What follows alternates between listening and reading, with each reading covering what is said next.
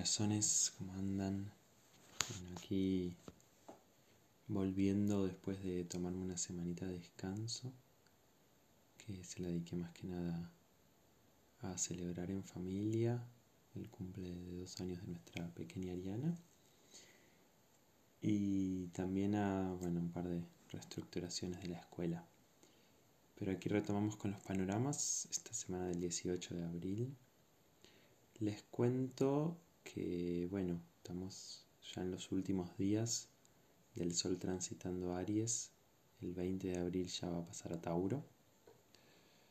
Así que son los últimos días ahí para, para tomar esta fuerza ariana, pero que ya se va sintiendo, ¿no? Que, que va mermando, se empieza a sentir como un cansancio y y ese mismo cansancio es lo que de algún modo nos va llevando al cuerpo. Y en este tránsito de lo solar a Tauro, sabiendo que lo solar es, algo así como lo más consciente para nosotros, ¿no? El sol es eso que está muy visible. Entonces cuando, cuando entra Tauro, empieza a pasar algo de que, bueno, de que todo empieza a ir mucho más lento principalmente, ¿no? Como una sensación de que todo se empieza a sentir que tiene peso, que tiene volumen, gravedad y un ritmo pausado, lento. Un ritmo que podríamos decir orgánico. ¿no? La temporada taurina nos va a traer mucho la pregunta de cómo, cómo es movernos en, en eso que nos es orgánico, que nos es gustoso en cada momento. ¿no? Ven que mi voz ya toma otras texturas, otro volumen, ¿no? Porque ya no es solo hablar, sino también sentir en el cuerpo esa vibración que es el sonido, ¿no? Y hay algo de la temporada taurina que nos trae mucho un, registro más profundo de, de lo sensorial, ¿no? Principalmente del tacto, del olfato y del gusto. Y también de lo propioceptivo, de las sensaciones del cuerpo internas. ¿no? Entonces, es esto, es, es, es, ver cómo, cómo vamos yendo al cuerpo, cómo vamos yendo a la presencia en el cuerpo y, dejando que, que, que, lo gustoso sea, sea nuestra brújula. También Tauro nos, nos trae mucho el vínculo con la materia, ¿no? La materia es el propio cuerpo, pero también es el dinero, es eso que estamos materializando. Entonces, ¿cómo, ¿cómo, nos estamos moviendo en lo que podríamos llamar el mundo material? ¿Desde qué perspectivas? ¿Desde qué anclajes? Em, y por otro lado, la semana pasada que, que no tuvimos podcast, Marte entró en Pisces, ¿no? sumándose a Venus, que ya había entrado hace unas semanas, a Neptuno y a Júpiter. O sea que en este momento hay cuatro planetas en Pisces. Entonces, así como por un lado Tauro nos trae este reino tan de la materia, Pisces nos trae este territorio mucho más de lo que podríamos llamar el espíritu, ¿no? Entendiéndolo más que nada como esta sensación de, de algo mucho más poroso, mucho más difuso, mucho más confuso, ¿no? tantos planetas en Pisces nos llevan a, sentir en tantos niveles que son absolutamente incomprensibles desde la razón. Al mismo tiempo nos permite reconocer todas las tramas arquetípicas en las que estamos metidos. Esto me parece importante aclararlo. ¿De qué hablamos cuando hablamos de tramas arquetípicas? Hablamos de que hay informaciones experiencias que circulan por el inconsciente colectivo, que es algo así como nuestra herencia energética, nuestra herencia imaginal, y que constantemente están configurando nuestras experiencias. No es algo abstracto ni ajeno, sino que todo el tiempo, por ejemplo, con Marte entrando a Pisces, se hacen muy evidentes las tramas arquetípicas del deseo, ¿no?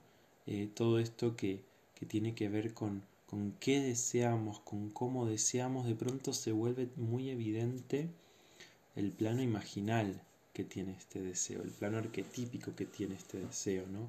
No, no es que deseamos desde un hoja en blanco, sino que estamos muy condicionados por, por estas tramas arquetípicas del deseo. Así como Venus trae más el tema de las relaciones y Júpiter del sentido y Neptuno en sí mismo de las imágenes de la espiritualidad. Que ya tengo ganas de, en algún momento hacer un programa específicamente sobre este gran tránsito de, de varios años de Neptuno en Pisces. Pero entonces, con tantos planetas en Pisces, nuestro gran desafío es no tratar de racionalizar y de, y de definir y de explicar las experiencias, sino ver cómo dejamos que esto resuene de otras formas en el cuerpo y que sea el mismo cuerpo sensible y poroso desde donde vamos significando las experiencias. ¿Sí? Cuanto más querramos entender desde la mente, peor la vamos a pasar con tantos planetas en Pisces. Porque es como si se inundara la razón, como si todo sucediera en, en planos mucho más abstractos, difusos, confusos para, para la mente racional y técnica. Entonces es como eso, como la necesidad de ir percibiendo y sintiendo en otros niveles que no podemos entender. ¿Sí? Así como Tauro nos lleva al cuerpo, Pisces nos lleva a estos planos sutiles, difusos. Entonces es interesante este momento de esta semana, porque por un lado tenemos algo que nos lleva muy al cuerpo y algo que nos lleva a este lugar de lo difuso, ¿no? El, cuerpo como algo muy concreto, algo donde es muy claro los límites, donde termina algo y empieza otra cosa, y Pisces nos trae lo opuesto, algo de límites muy difusos, donde todo está más mezclado y donde somos al mismo tiempo lo que sucede que lo que adentro, que lo que sucede afuera, y fíjense que hasta se me mezclan las palabras, ¿no?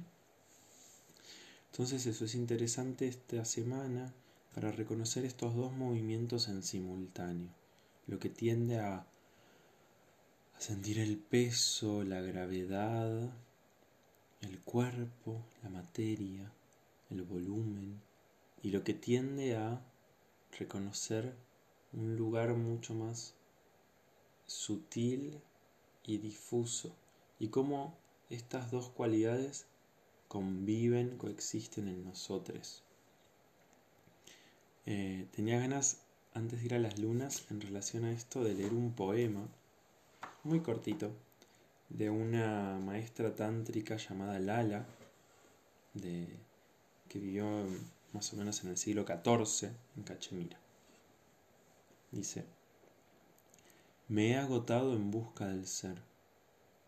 ¿Quién podría haber tenido acceso al conocimiento silenciosamente enroscado en el hueco de mi ser íntimo? descendí a los rincones. Entonces descubrí las copas desbordantes de néctar a las que pocos acercan sus labios. Eso dice Lala. ¿no? Y me parecía muy, muy lindo leerlo y traerlo como, como este movimiento de ir más a estos huecos íntimos y ese conocimiento silencioso enroscado en los huecos de nuestro ser íntimo, como lo dice tan hermosamente Lala, ¿no?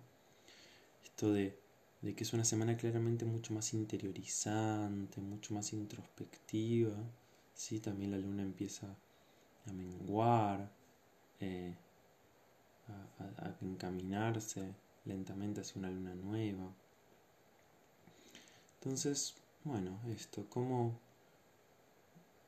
cómo es este nuevo movimiento después de tanto Aries y fuego de tierra y agua, de ir adentro? Y ahora sí, por último, un breve comentario de las lunas de esta semana. Eh, estamos ahora con luna en escorpio, eh, que, el 19 va a pasar a Sagitario, a la tarde, a la tardecita, pero por ahora está en escorpio, trayendo, bueno, mucha, mucha intensidad, ¿no? Como eh, estas preguntas de bueno, de la confrontación de deseos, porque todavía estamos en Aries. Ya el 19 la luna entra en Sagitario, trayéndonos más información sobre, sobre el sentido, ¿no? Esto que, siempre nombramos de la luna en Sagitario. Y que al mismo tiempo, con la luna en Sagitario, el Sol va a pasar a Tauro. Entonces es interesante porque nos va a dar como un último fueguito eh, para hacer la transición a este, a este signo de tierra que es Tauro. Ya del 21 al 23 la luna pasa a Capricornio y salía en la tierra con Tauro y van a ser días de más cuerpo, de más materia, de más concreción. Sin embargo, la, Tierra taurina y la capricorniana son muy distintas, entonces van a ser días de entrando en la cualidad taurina que nos trae el Sol, poder ver también el tiempo, ¿sí? no solo esto más presente que trae Tauro cíclico, sino el aspecto más, podemos decir, lineal del tiempo, más del tiempo como un proyecto. Entonces, en esta primera revisión de la materia que nos trae Tauro, del 21 al 23, la luna en Capricornio enfatiza el aspecto de, bueno, ¿qué proyectos tengo en este mundo material? ¿Qué propósitos tengo? Y ya el, el domingo 23, la luna entra en Acuario, abriendo más la lupa del aire, y es muy interesante porque, bueno, entra en Acuario con el Sol en Tauro en un, periodo planetario de 7 años que es el tránsito de Urano por Tauro, del cual ya hemos hablado. Entonces, y con el nodo norte también en Tauro, pero Urano es el regente de Acuario.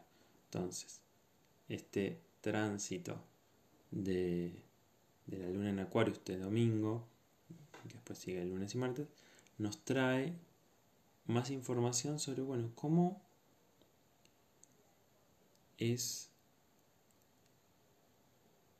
la dinámica del cuerpo como información sutil, como electricidad, como energía.